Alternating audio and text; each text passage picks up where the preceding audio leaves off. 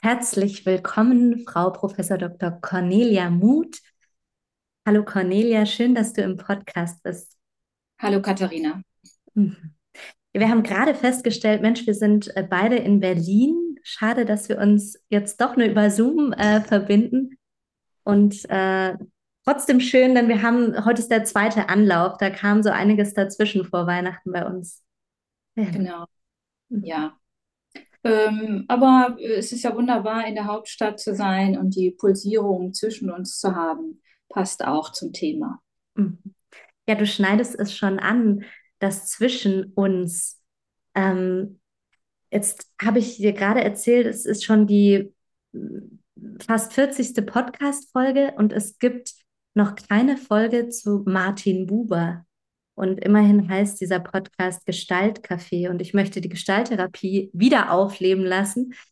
Und ähm, ich freue mich, dass du heute als, ja, ich sag mal, Expertin zu Buber hier im Gestaltcafé bist. Mhm. Ja, wenn du das ähm, so ansprichst, Gestalttherapie und Buber, und äh, wie sind, hängen die beiden eigentlich zusammen? Also wie äh, hängt dieser Ansatz mit dem Denken von Martin Buber zusammen? Fällt mir natürlich als erste äh, Person Laura Pearls ein, die immer wieder natürlich eher vergessen wird. Und äh, je mehr ich immer mal wieder lese, dann ärgere ich mich, dass diese Frau nicht genannt wird, weil sie explizit äh, auch immer wieder gesagt hat, dass äh, die Beziehungs das Beziehungskonzept vom, vom Gestaltansatz der dialogische ist und sie sich explizit auf Martin Buber dabei bezieht und ihn ja auch selbst in Frankfurt äh, am Main auch äh, gehört und gesehen hat. Und ähm, das finde ich erstmal ganz wichtig, dass es eine persönliche Begegnung zwischen Laura Perls und Martin Buber gab und äh, sie darüber inspiriert war, ähm, die dialogische Beziehung mit in die Gestalttherapie einzuschließen, beziehungsweise haben ja beide weder den Kontakt, den Vollkontakt, das Zwischenmenschliche oder auch ich und du nicht erfunden, sondern wahrgenommen und äh, ihnen Begriffe gegeben wie Kontakt, Vollkontakt oder ich und du. Und ähm, Martin Buber sicherlich als ähm, Existenzialist als Phänomenologe, das wäre die zweite Verbindung zwischen dem Gestaltansatz und auch Martin Buber. Ich würde, ich bezeichne beide als Phänomenologen, äh, weil es ihnen beide um die Wahrnehmung geht, mhm. um eine soziale Interaktion zwischen zwei Menschen, um, um den Leib, um den, die Andersheit des anderen.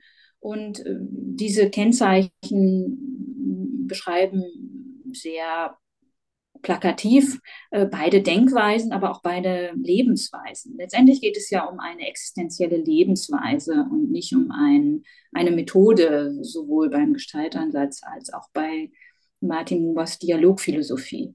Jetzt hast du gerade, als du von Laura Perls und Martin Buber gesprochen hast, von Begegnungen, die die zwei erfahren haben, gesprochen.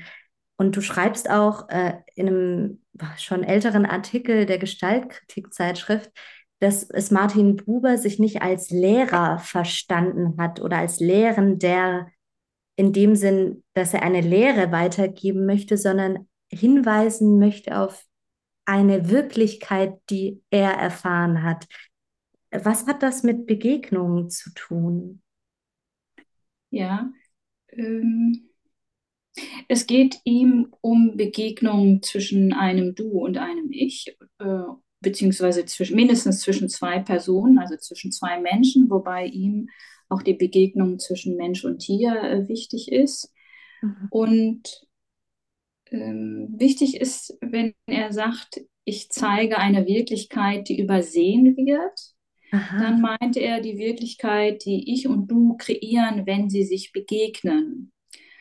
Ähm, das ist ein sozialer Raum, den eigentlich nur Martin Buber, auch in der Soziologie ist das aufgenommen worden, aufzeigt. Es geht ihm also nicht um den Raum um uns herum, um den so, sogenannten Sozialraum in der Stadt, sondern um den Raum zwischen ich und du. Das nennt er auch das Zwischenmenschliche, das Dazwischen, das Zwischen und äh, benennt es auch als eine, ein, eine Urkategorie des Seins. Also, Wow. und f- eine Begegnung, und das macht es so schwierig, ihn zu verstehen, ist für ihn keine Erfahrung. Und dazu komme ich immer zu einem weiteren Terminus, der wichtig ist, wenn, wenn wir Ich und Du lesen. Es ist ja auch spannend, es ist gut, dass wir den Podcast jetzt 2023 machen, weil in diesem Jahr ähm, gibt es äh, diesen, dieses Buch 100 Jahre. Also Ja. alle Buba-Expertinnen scharren mit den Füßen und es gibt auch eine große Tagung in Tel Aviv im Juli, auf der ich auch ähm, äh, zu der ich auch eingeladen bin. Und wir machen auch im Gestaltinstitut von ähm, Gabriele und Stefan Blanke als eine Veranstaltung zum Ich und Du in Berlin. Und wenn wir von Ich und Du sprechen, ist es immer auch wichtig, von Ich-S zu schreiben oder zu Mhm. sprechen.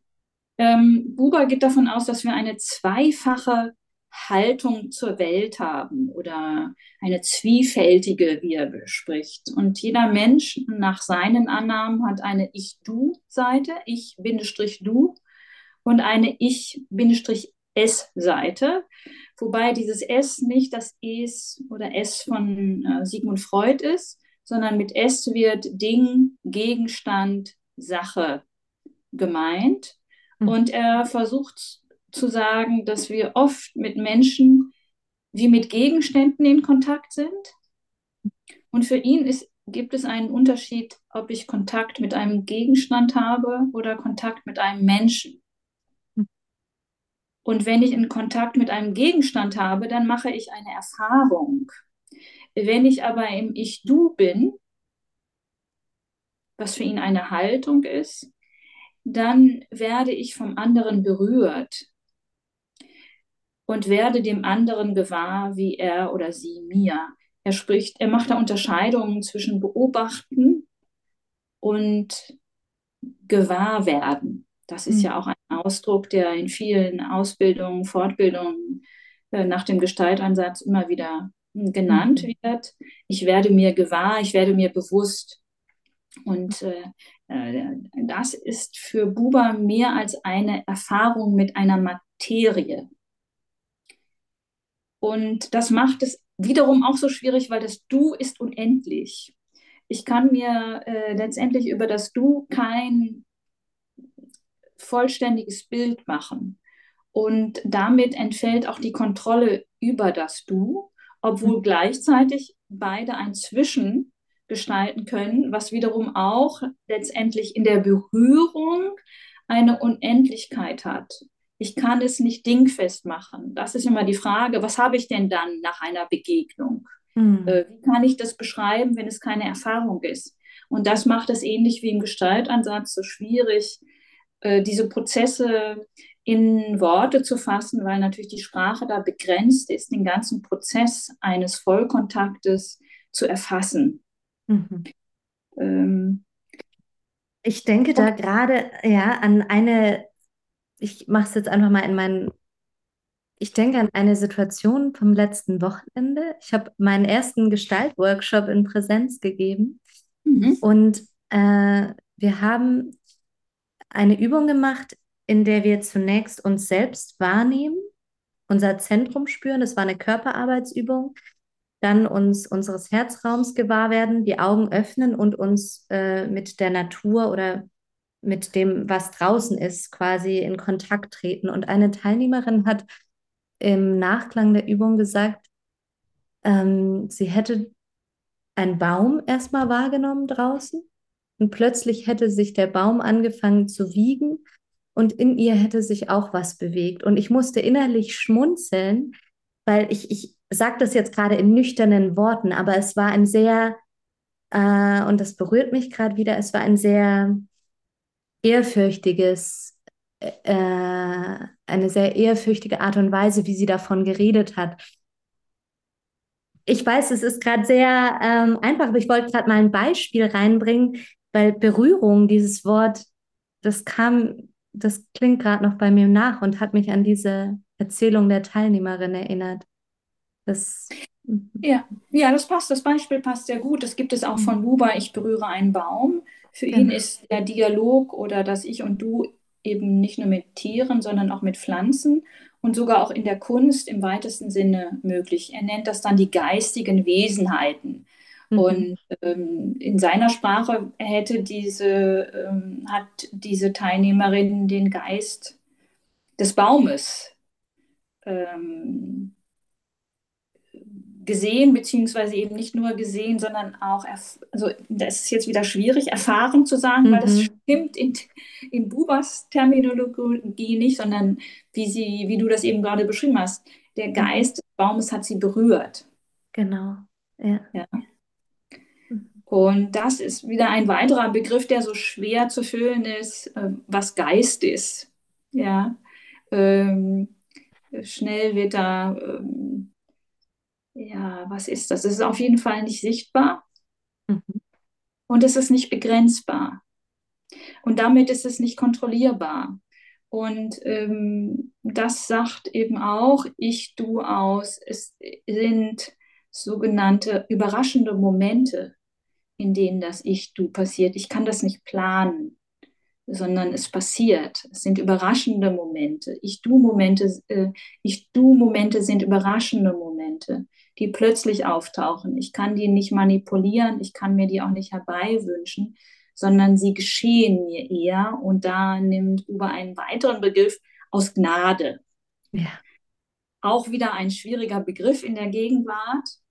Vielleicht passt Demut gut, aber auch der ist natürlich in unserer ähm, Optimierungsgesellschaft auch weniger gefragt, äh, demütig zu sein. Aber wichtig ist sicherlich äh, zu sagen, es hat nichts mit Demütigung zu tun, mit ja. Unterwerfung. Hm. Hingabe? Genau, Hingabe wäre ein weiterer passender Begriff. Mhm. Und gleichzeitig eben sehr ähnlich dem, was im Buddhismus dann eben auch Auflösung des Ichs bedeutet, also mich loszulassen. Also mein Bild von mir loszulassen, nicht an meinem Image mehr interessiert zu sein. Aber das Gleiche muss auch im Gegenüber passieren. Mhm. Wir müssen quasi unsere voreingefertigten äh, Introjekte aber auch Fremd- und Selbstprojektionen loslassen. Mhm. Jetzt muss ich gerade schmunzeln und für alle, die ja. vielleicht nur zuhören und gerade uns nicht sehen, äh, Cornelia hat ein Hintergrundbild, wo ganz viel Wasser fällt. Und beim Begriff loslassen äh, kommt mir jetzt dieses Bild in, in meinem Gewahrsein so in den Vordergrund und ich frage mich gerade, ob da der Wasserfall im Hintergrund was, was mit Loslassen zu tun hat. Oder ob ich ja. da völlig auf der falschen Fährte bin. Ja, ähm, auch mit Loslassen. Für mich auch äh, ist der Ich-Du-Moment ein fließender Moment. Äh, äh, für Buba ist es jederzeit möglich, Du zu sagen. Mhm. Es ist immer möglich, jederzeit Du zu sagen. Und gleichzeitig kann ich es wie das Wasser nicht, nicht es fließt immer, das Du fließt immer. Es mhm. ist immer möglich, ähnlich wie Wasser, aber es ist nicht so wie bei diesem Niagara Falls. Das Wasser ist nicht festzuhalten. Mhm. Ich kann es auch nicht wirklich messen. Natürlich messen die Leute da die Liter von Wasser, aber letztendlich kann ich es nicht an einem bestimmten Punkt festhalten, das Wasser. Und so ist für mich das Du eben auch nicht festzuhalten. Also wenn du den Moment geschenkt bekommst, also die Gnade quasi geschieht oder so, auch in diesem Moment, diesen Moment kannst du nicht festhalten. Ja. ja. Mhm. Ich kann mich wohl quasi vorbereiten, also offen bleiben, aber auch das nur äh, ohne Manipulation, also ohne mhm. Berechnung. Nach dem Motto, mhm. jetzt mache ich mich für die Therapie offen. Mhm. Ähm, das äh, hier und jetzt ist so entscheidend. Ich und du ist nur in der Gegenwart möglich. Ich kann mich dem Gegenwartenden öffnen. Das ist so ein weiterer Begriff von Martin Buber. Also es, es wird etwas gegenwärtig, indem ich mich für das Gegenwartende, also was mhm. noch in der Zukunft sein kann, öffne, ohne die Zukunft dadurch kontrollieren zu wollen. Und jetzt redest du gerade schon von Therapie und Offensein Ja, für Therapie. Und wir hatten ganz am Anfang gesagt, es geht um Begegnung und die phänomenologische Haltung. Aber wenn wir ja. jetzt noch mal reinzoomen und wirklich für alle, die vielleicht Martin Buber und seine Philosophie auch zum ersten Mal gerade hören, ganz praktisch für den Therapeut oder die Therapeutin, ähm, was heißt denn dann offen sein für mein gegenwartendes Gegenüber? Ähm, Ja, im, ich bin jetzt selbst nicht ähm, Therapeutin, sondern Pädagogin. mhm, Ähm, deswegen will ich da jetzt nicht äh, auf falschen professionellen Füßen äh, sprechen, sondern als Pädagogin, äh, mhm, nicht nur als Hochschullehrerin, sondern wenn ich grundsätzlich im, als Erwachsenenbildnerin unterwegs bin, ist das für mich ähm, Ra Raum zu geben für das, was geschehen will. Also einerseits natürlich eine Ich-Haltung mitzubringen in dem Prozess. Jetzt in der Therapie wäre das natürlich auch ähm, analog. Äh, mein Ich mit, mit in den Prozess zu geben, der aber erst einmal offen ist und gleichzeitig begrenzt durch ein Ich-Es in, in der Therapie, durch das jeweilige therapeutische Setting, ähm, durch den Raum, durch die Zeitvorgabe, äh, durch die finanzielle, durch das finanzielle Arrangement gibt es das Ich-Es und in der Hochschule oder wie in anderen Bildungsprozessen gibt es natürlich auch immer ein Feld, einen Rahmen der Zeit, des Ortes, äh, der Verträge, wie wir uns hier begegnen wollen, insofern auch der Rollen.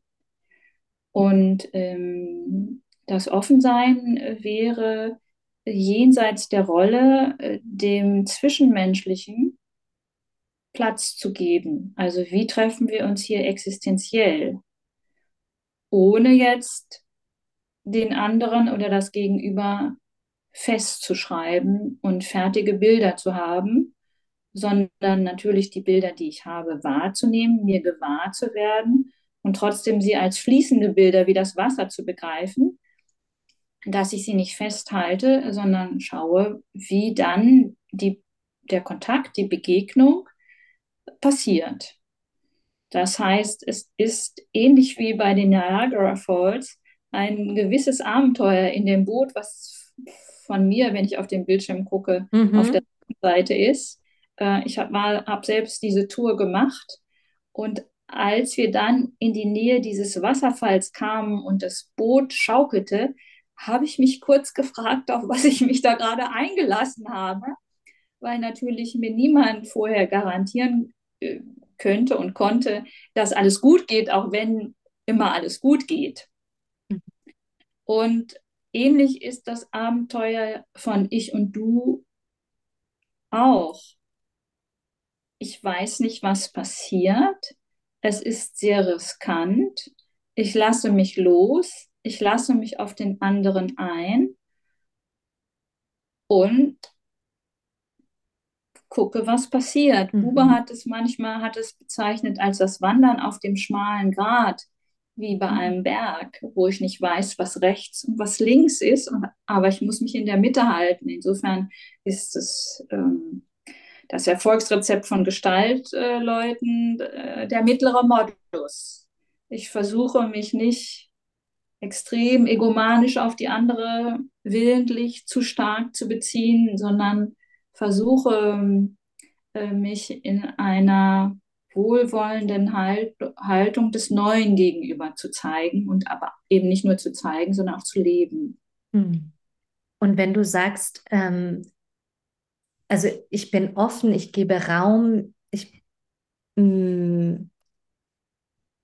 ich habe gerade noch gedacht, und ich mache mich auch berührbar. Ähm, fallen dir da noch andere Worte ein? Weil das war, das war ja gerade schon ähm, Berührung als wichtiger Punkt. So, aber offen zu sein, ich kann ja nicht machen, dass ich plötzlich gerührt bin, sondern nahbar, authentisch. Was, was sind da noch für Worte? Ja, aber also Unmittelbarkeit ist äh, Mm, sehr ich. Mhm. Ähm, Unmittelbarkeit. Im Kontrast zum Mittel, zum Zweck oder? Genau. Also, mhm. dass, äh, dass ich keiner Funktionalität ausgeliefert bin, mhm.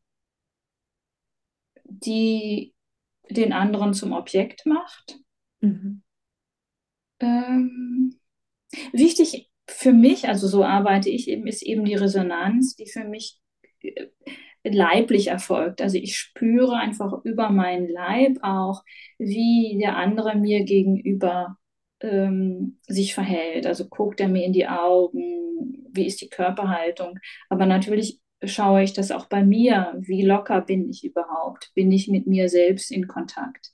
Bin ich also mehr oder weniger nicht nur Spiegel, sondern auch Resonanzkörper wie eine Instrumentenseite, die auf die Bewegung meines Gegenübers auch Echo gibt und nicht nur Echo, sondern auch wieder mitschwingt. Insofern hat es viel auch mit, mit, mit Schwingung zu tun. Und ich finde auch mit Neugierde. Also habe ich Lust, äh, dem anderen, der meinem Gegenüber, habe ich Interesse, habe ich Neugierde. Will ich was von dieser Person wissen? Mag ich ihr zuhören. Insofern hat es auch viel mit hören wollen zu tun, mhm. äh, ohne eben funktional bestimmte Sachen zu hören. Das ist sehr interessant in der Hochschule, wo natürlich die Studierenden ähnlich wie in der Schule relativ schnell herausfinden, was will der Lehrer hören, damit ich eine gute Note bekomme. Mhm. Und das äh, treibt manche Studierende bei mir, macht es verrückt, weil ich da überhaupt keine Signale gebe, äh, dass ich bestimmte Sachen von ihnen hören will. Äh, also auch selbst die Pfiffigsten sind irgendwann irritiert und geben auf, weil sie spüren, ich habe das gar nicht, sondern ich will ihnen wirklich existenziell als Person begegnen. Und nur die Personen, die da auf Resonanz geben, bleiben auch in meinen Seminaren. Die, die dann nicht wirklich sich, also sich, sich hingeben wollen und mir begegnen, mhm. äh, die, äh, denen ist es zu, äh, zu anstrengend oder es macht auch zu sehr Angst. Mhm. Insofern, ja. Und äh, das heißt also auch mein Gegenüber braucht eine, eine Haltung der Neugierde des Herausfinden-Wollens, was ja oft der Anlass ist, eine Therapie aufzusuchen, etwas herauszufinden, mich selbst zu erfahren. Und der, die Methode, der Ansatz in, in Hochschule, auch in der Therapie, ist eben, sich über die Begegnung kennenzulernen. Das ist natürlich immer auch mit Erfahrung verbunden. Hm, was genau meinst du damit? Na, dass ich den anderen auch in seiner Persönlichkeit erfahre, wie alt er oder sie ist. Ah, okay. Also die. Biografie, äh, die Informationen über die Bi Biografie geben mir ja auch eine Erfahrung. Ich erfahre bestimmte Aspekte dieses Menschen, die Stimme, ob die hoch oder tief ist oder ob der, die Person leise oder laut spricht oder sehr still in der Bewegung ist. Das sind natürlich Erfahrungen, die ich mit solchen Begriffen auch bezeichnen kann. Und ich erfahre das ja auch, also mhm. physikalisch ja auch. Mhm. Okay, und damit finde ich, sind wir so auch bei der Frage, die ich mir immer wieder gestellt habe am Anfang, als ich Ich und Du gelesen habe. Gibt es jetzt da eine Wertung? Ist ich, du, ich, es besser oder schlechter? Also es sind so mhm. Fragen, mit denen ich in Kontakt gekommen bin. Und jetzt sagst du gerade, ja, es braucht beides so. Ja, äh, letztendlich kommen, kommen Menschen, die das als erst, also äh, lesen und begeistert sind. Also ich habe jetzt gerade zwei Seminare im Wintersemester durchgeführt, eins auf Englisch, da haben wir auf Englisch Ich und Du gelesen und ein anderes auf Deutsch Ich und Du. Und äh, am Anfang äh, ist es so, dass alle sagen, oh ja, ich, du ist ja viel besser. Ich, du ist ganz toll und alle spüren ihre Bedürfnisse nach Bestätigung, äh, nach gesehen werden, nach authentischen, nach authentischen Gesprächen und erinnern auch ähm, solche Momente und äh, glauben auch darin liegt das Glück, was ja auch stimmt. Und ganz schnell wird das Ich-Es abgewertet. Mhm. Aber für Buber ist das ähm, ja, natürlich wertet er ich und du als ein wichtiges, ähm, ein, wichtig, ein wichtiges Sein. Äh, was er kritisiert, ist, dass es eine Zunahme, eine Überproportion an Ich-Es in Beziehungen, aber auch in der Gesellschaft gibt. Also eine mhm. Überfunktionalisierung, eine Überverwaltung, eine Überkontrolle. Und es bewegt sich dann nichts mehr, wenn es keinen Raum für Ich-Du gibt. Veränderung findet für ihn nur im Ich-Du statt. Entwicklung nur im Ich-Du. Lernen nur im Ich-Du. Ähm, und insofern ist es für ihn vor 100 Jahren genauso wie heute äh, für ihn Anlass, an allen Bereichen äh, des Lebens zu üben, weil er eben nicht nur in den zwischenmenschlichen privaten Beziehungen, sondern auch in Staat und Wirtschaft eine, ein Stillstand wahrnahm, dass eben reich, nur kapitalistisch gedacht wird und nicht mehr zwischenmenschlich äh, ohne Funktion, Funktionalität zu betrachten, ohne diese Zwecke, also zweckfrei mhm. äh, zu leben. Insofern, ja, spricht er unsere Sehnsucht an und äh, favorisiert ich du, aber er weiß auch, und das sagt er immer wieder, dass wir ohne ich es nicht leben können. Wie zum Beispiel hier, wir brauchten heute Zeit, einen Kalender, wir brauchen äh, digitale technische Geräte, ähm, wir brauchen die Sprache, äh, wir brauchen sehr viel äh, Struktur.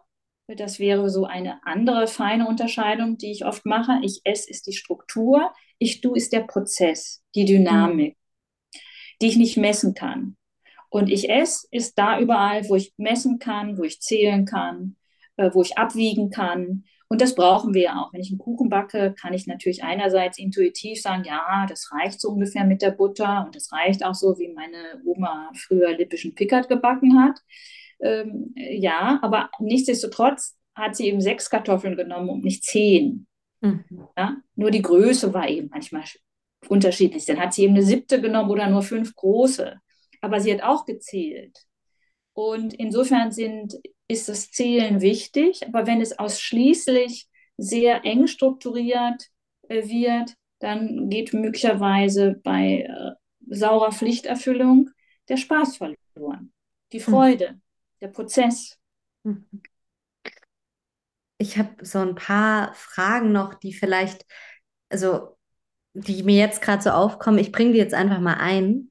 Ja. Ähm, und zwar aus meinem Alltag erzählt. Meine Mutter wurde neulich 60. Ich war auf dem 60. Geburtstag und ich habe mich mit einem Freund von ihr unterhalten über Martin Buber. Der ist selbst Theologieprofessor an der Uni in Tübingen. Und äh, irgendwann hat er mich dann gefragt, ja, also ich freue mich, dass du dich für Martin Buber begeisterst und so mutig hier mit mir äh, in die Begegnung gehst. Und dann hat er gemeint, ähm, dass die Kritik an Buber sei, dass das Wir vielleicht als, als, als, also ich habe es ich hab's noch gar nicht so verstanden, was er damit gemeint hat, dass das Wir außen vor ist. Meint er, dass ich konnte da gar nicht wirklich drauf antworten. Jetzt die Frage an dich, was, was, was könnte er damit gemeint haben? Dass wir als Menschen, weil es immer ja. nur von mir. Aha. Ja, das, das ist wirklich leider äh, ist es doch dann wichtig, äh, das Gesamtwerk von Buber äh, zu sehen. Oder auch gerade in Ich und Du. Also die meisten Leute kommen eben, wenn sie überhaupt weiterlesen, äh, bis Seite 15 oder verbleiben im ersten Kapitel. Und Ich und Du hat aber drei Teile. Und im zweiten Teil zum Beispiel überträgt er diese Melodie Ich-Du auf Gesellschaft. Und da äh, thematisiert er sehr stark Gemeinschaft und Gesellschaft. Und einerseits dieses Wir, das gesellschaftliche Wir. Mhm. Und auch im dritten Teil spricht er über die Begegnung mit, mit der göttlichen Energie, mit dem, so äh, mit dem ewigen Du. Aber das nur als Zusatzinformation. Mhm. Andererseits hat Buber auch sehr viel über Politik geschrieben. Es gibt in der aktuellen Buberschen Gesamtausgabe. Das sind über 20 Bände vom Gütersloher Verlagshaus in den letzten zwei Jahrzehnten herausgebracht. Gibt es zwei dicke Bände zur politischen Philosophie Martin Bubers. Mhm. Und da sind unendliche Artikel über wir in der Gemeinschaft, in der Gesellschaft. Und das bestverkaufteste Buch von Buber ist weiterhin Pfade in Utopia. Wo er sehr deutlich macht, wie Gemeinschaftsleben möglich ist. Und er hat ja auch in Israel immer auch sehr dem der Kibbutzim-Bewegung nahegestanden, war da sowas, heutzutage würde man sagen, ein Coach. Also hat immer auch mit den dortigen Mitgliedern mhm. über Gemeinschaftsprozesse gesprochen. Was aber jetzt dieser Theologe möglicherweise als wir meinte, könnte auch das sein, dieses Wir in der Ehe. Ähm, und das hat Buber als für ihn nicht möglich gesehen. Für ihn ist Ich, Du keine Auflösung von Ich und Du. Das ist nochmal ganz wichtig. Das unterscheidet ihn ganz stark von anderen Ich-Psychologien.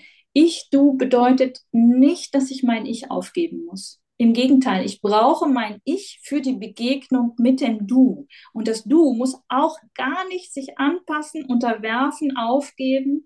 Dass wir im Buberschen Sinne ist ein Ich-Du, ein Ich und Du. Ähm, und das kann auch noch ein weiteres Du und Du und Du sein. Aber sein Gemeinschaftsbegriff ist eben, ich bin da auch sehr heftig, weil ich das gerade noch vor zwei Tagen so stark ähm, verteidigt habe. Und ich habe auch gerade ein Forschungsprojekt gemacht äh, zum das plurale Wir in der Gesellschaft stärken. Und da geht es genau darum, dass ich Teil einer Menge bin, ohne mein Ich aufzugeben, ohne mein Ich den, den Gemeinschaftsideal entweder einer Ehe oder einer Partnerinnenschaft oder einer Gruppe, einem Verein oder einem Institut oder einer Weiterbildungsgruppe mhm. oder Ausbildungsgruppe in Gestalt. Ich muss mein Ich nicht aufgeben, um Teil der Gruppe zu sein. Mhm. Was erlebst du, wenn du das sagst? Ähm, ja, ich bin mein, nochmal meine Energie, wie wichtig das ist Studierenden zu sagen, weil die sich sehr angepasst fühlen und sehr angepasst sind und sich den digitalen Medien zum Beispiel vollständig ausgeliefert fühlen. Und ich versuche sie in der Hinsicht einerseits zu stärken, dass sie das nicht müssen, äh, wenn, dass sie es ausprobieren können, inwiefern sie wirklich ihr Ich aufgeben müssen, um Teil einer Gruppe zu sein, weil sie ähnlich wie zumindest in westlichen Gesellschaft, es eine große Angst gibt, rauszufallen, wo auch immer rauszufallen, wo raus, ra, rausfallen bedeutet, aber nicht mehr Teil einer, einer Gruppe oder einer Gemeinschaft oder einer Gesellschaft zu sein, aber im dem Begriff der Pluralität von Buber oder auch von Hannah Arendt, kann ich gar nicht mehr rausfallen, weil ich auf dieser Welt bin. Und weil ich, ein, wenn ich ein bin, bin ich immer gleichzeitig ein soziales Wesen. Und ähm, natürlich kann mich die Struktur, ich es, sagen, ich bin nicht eine Deutsche, mhm. aber ich bin ein Mensch. Und aus dieser Menschheit kann ich nicht herausfallen. Und mit diesem pluralen Begriff finde ich das so wunderbar, auch grundsätzlich Menschen zu unterstützen, dass sie immer, dass sie immer Teil dieses Seins sind. Das berührt mich sehr. Mhm. Ja. ja. Das ist in mir was ähm, Zögerliches, aber auch Hoffnungsvolles. Ja. Meine innere Antwort. Ja. Ja. ja. Und das ist wirklich ein offener Prozess. Der, der, der kann nicht geschlossen werden. Es, es, gibt ein unendliches Sein. Da ist dann Emanuel Levinas der bessere Wortfinder als Buber und äh, ist auch im akademischen Leben viel stärker integriert. Aber das sagt eben auch Levinas. Wir sind unendliche Wesen und äh, es kann uns niemand unser Sein nehmen. Ja, und das ist gleichzeitig wird ist auch das, was sich berührt, auch diese starke Isolation, die es natürlich auch durch Covid besonders hervorgekommen ist, dass sich die Menschen überhaupt nicht mehr sozial gebunden fühlen, was ich einerseits als Befreiung empfinde, also nicht mehr automatisch soziale Introjekte zu haben. Ich muss aber dort und da sein. Aber ähm, äh, das nicht zu vergessen, dass ähm,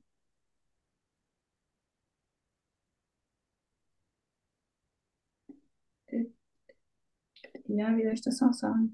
Buber spricht vom eingeborenen Du. Mhm. Und wir werden alle mit einem Du geboren. Wie sich dann dieses Du entwickelt, hängt leider natürlich von den ersten Bezugspersonen ab, wie weit die das pflegen und hegen und hervorbringen. Also die Einzigartigkeit meines Seins, meiner Essenz, meiner Seele, meines Ichs. Das ist leider nun von den ersten Leuten schon auch abhängig, wie weit es sich in den ersten Jahren entwickeln kann.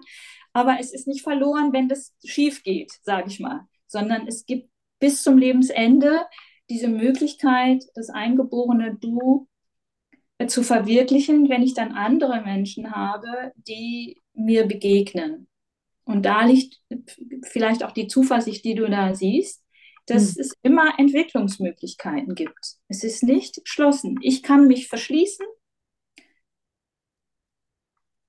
Das ist, sagt Buber, er spricht von Verkapselung, mhm.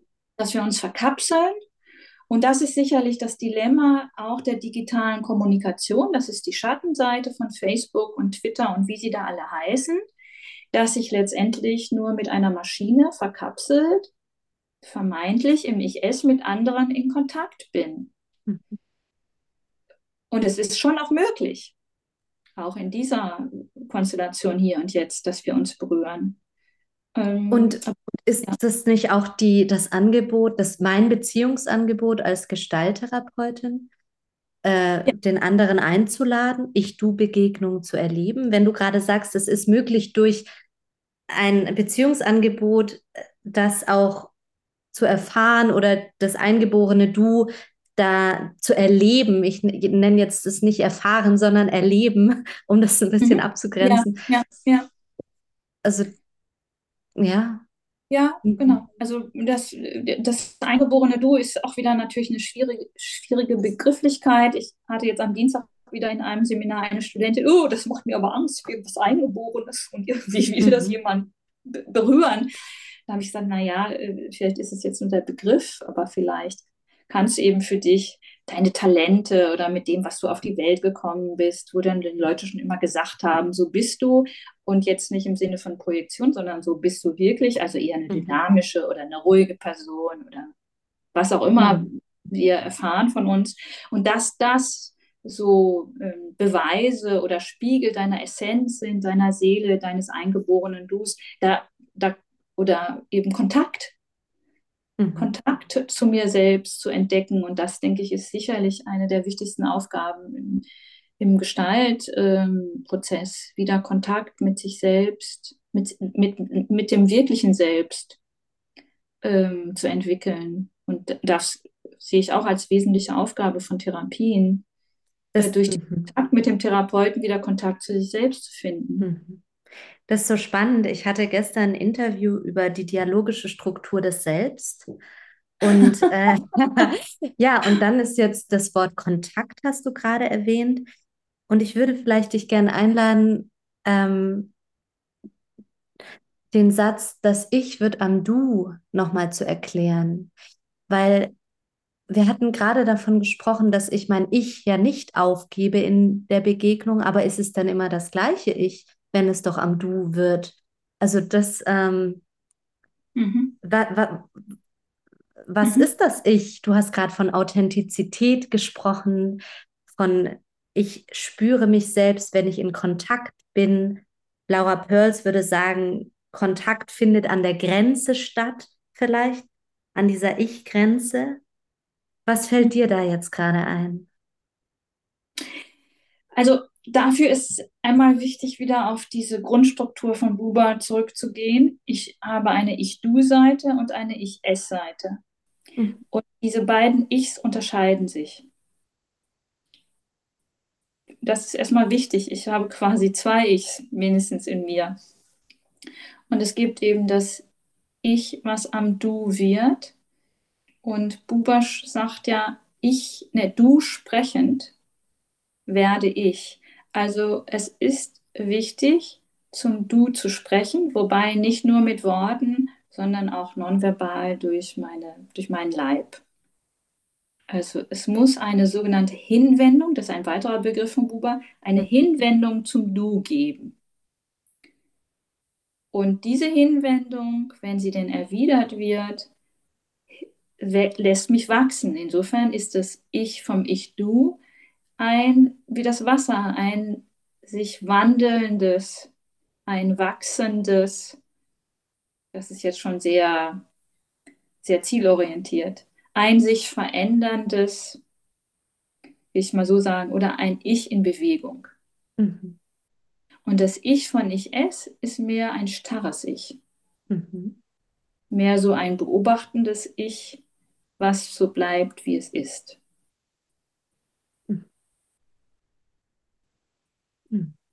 Ja.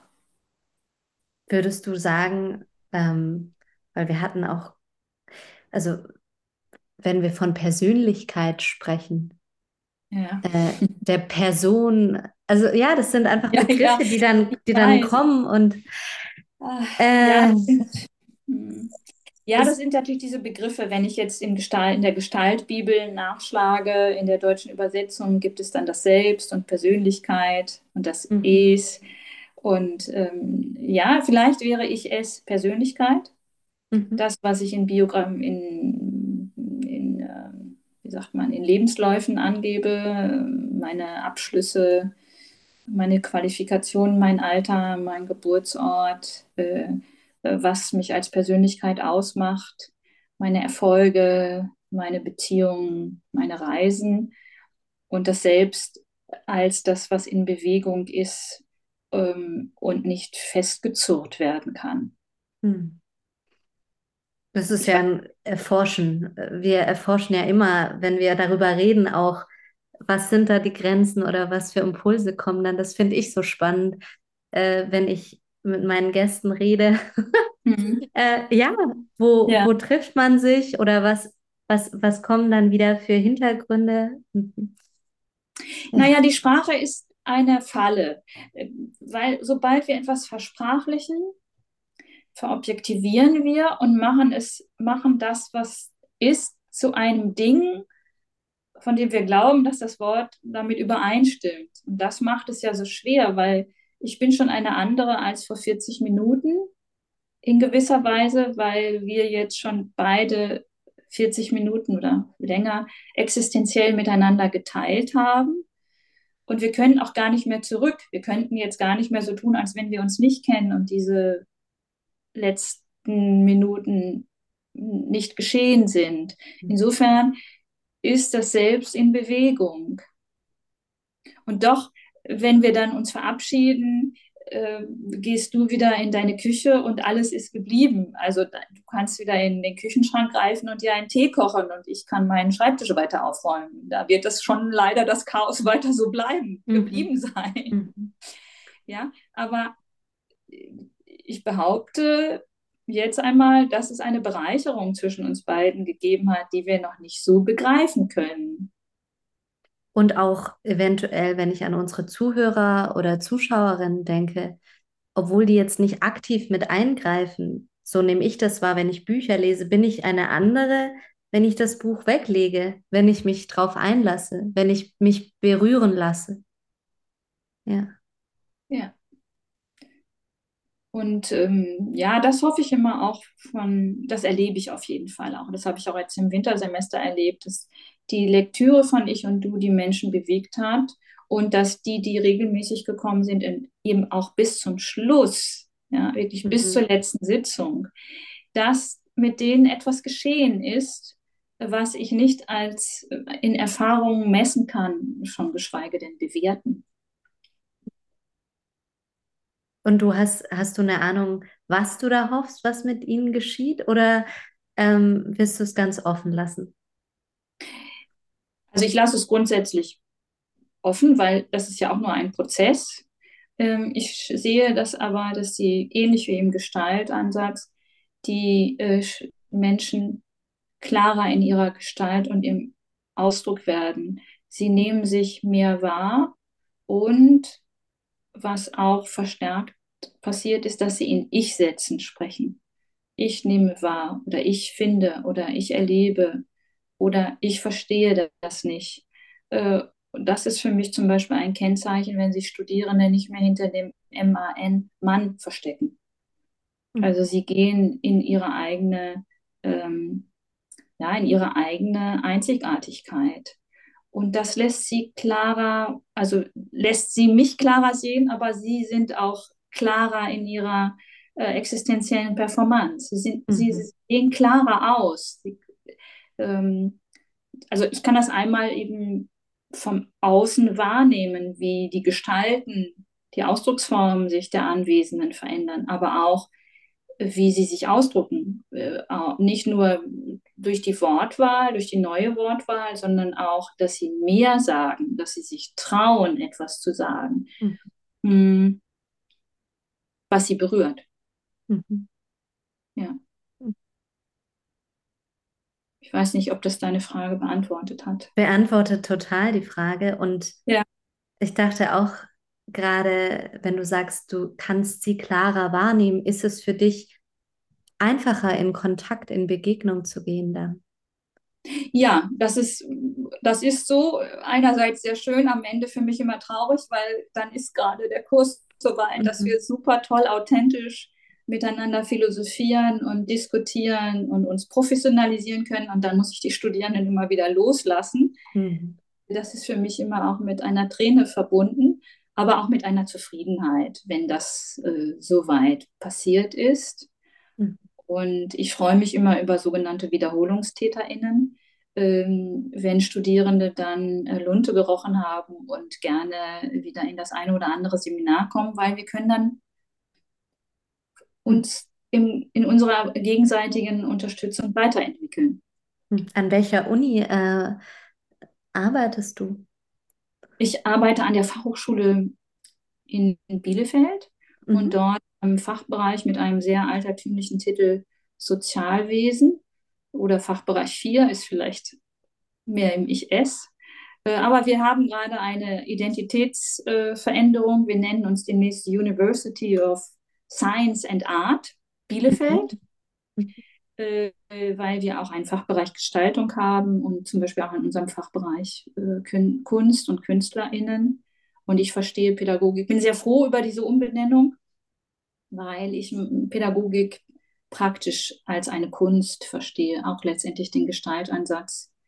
Ähm, für mich ist es eine, eine geistige Kunst, ähm, Mhm. äh, immer wieder neue Figuren, neue Gestalten, äh, neue Veränderungen von Vordergrund und Hintergrund zu initiieren. Und das ist für mich dann eine geistige Performance. Insofern ist auch der Gestaltansatz für mich eine Kunst. Mhm. Ja. Da, da erinnere ich mich gerade, ähm, also vielleicht meinst du was anderes, aber äh, nach einem meiner Einzelsitzungen in der Gruppe während eines Kurses letzten Herbst hat, äh, ist eine Teilnehmerin danach auf mich zugekommen und sie sagte so zu mir, äh, englischsprachig, it was like a piece of art. Ja. Also, wow, ja, das, äh, da, da erinnere ich mich gerade dran. Mhm. Ja, weil Kunst soll uns ja, finde, also ich finde ich, uns berühren, Mhm. ähm, soll uns äh, sinnlich ähm, anregen, inspirieren. Und so verstehe ich äh, auch eben Ich-Du-Prozesse sind vielleicht ein anderes Wort für Berührung eben inspirierend. Ja. Äh, ich habe das Gefühl, es ist etwas mehr in meinem Leben, was ich aber gar nicht weiter und genauer beschreiben kann, au- außer dass ich inspiriert aus einer Lehrveranstaltung gehe oder einen, einen Podcast beende und merke, ah ja, da, da, da bin ich inspiriert, äh, das äh, freut mich, ich habe einen Glücksmoment äh, oder ich, ja, Wenn du von inspirieren sprichst, frage ich mich, woher das Wort kommt, ob das von Einatmen, inspirare oder sowas kommt. Und dann habe ich mich gefragt, welche Haltung nehme ich denn dann ein? Es ist ja auch was total Empfangendes, wenn ja, ich überhaupt mich inspirieren lasse. Mhm. Ja, das waren gerade meine Gedanken. ja. Ja, ja, es ist, äh, das äh, sagt Buber ja auch in Ich und Du, es ist eben ein Empfangen und Tun zum gleichen, zur gleichen Zeit, ohne dass ich es wirklich unterscheiden kann. Mhm. Aber ich glaube auch, in erster Linie ist es eben ein Empfangen. Aber ich möchte dafür auch, das, das hört sich dann schnell so wertend an, es ist auch etwas Aktives.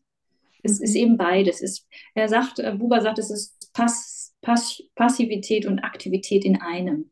Mhm. Nicht entweder oder, sowohl als auch. Ja, weil die Inspiration, das ist ja genau, also in Spirit, nicht? also kommt jetzt das rein oder raus. Es ist, und es ist beides. Es, ich, es ist ja auch etwas in mir, was inspiriert wird. Mhm. Äh, und möglicherweise war ich aber auch inspirierend und bekomme dafür etwas zurück. Mhm. Ja, also jetzt nicht im kapitalistischen Austauschsystem Sinne, sondern es ist, ja, ich, es ist eben sowohl als auch. Mhm. Es ist so ein Geben und Nehmen, ohne es messen zu können. Und ich stehe hinterher nicht in irgendeiner Schuld, wie ein anderer nicht in meiner Schuld steht, sondern es ist ein, ein wirkliches freies Herz. Es sind Herzensbewegungen, könnte, der, könnte ein Buddhist sagen. Mhm. Jetzt ähm, haben wir schon, ja, ich bin gerade so im Zwiespalt. Wir könnten wahrscheinlich Stunden reden. So, ja. ich merke gerade, ich freue mich. Vielleicht äh, komme ich ja einfach ins äh, in Kontaktgestalt-Institut in Berlin zur Tagung und kann da noch mehr in Austausch gehen. Ähm, vielleicht gibt es ja auch noch die Möglichkeit zu einem an, zu einer anderen, äh, zu einer anderen Thematik. Ich dachte gerade so an Gott und die Beziehung zu Gott. Aber wenn wir das Fass jetzt aus, aufmachen, dann sitzen wir, glaube ich, noch äh, Stunden hier. Hast du gerade noch irgendwas, was nachklingt aus unserem Gespräch oder was du denkst, es bedarf vielleicht noch einer Erklärung?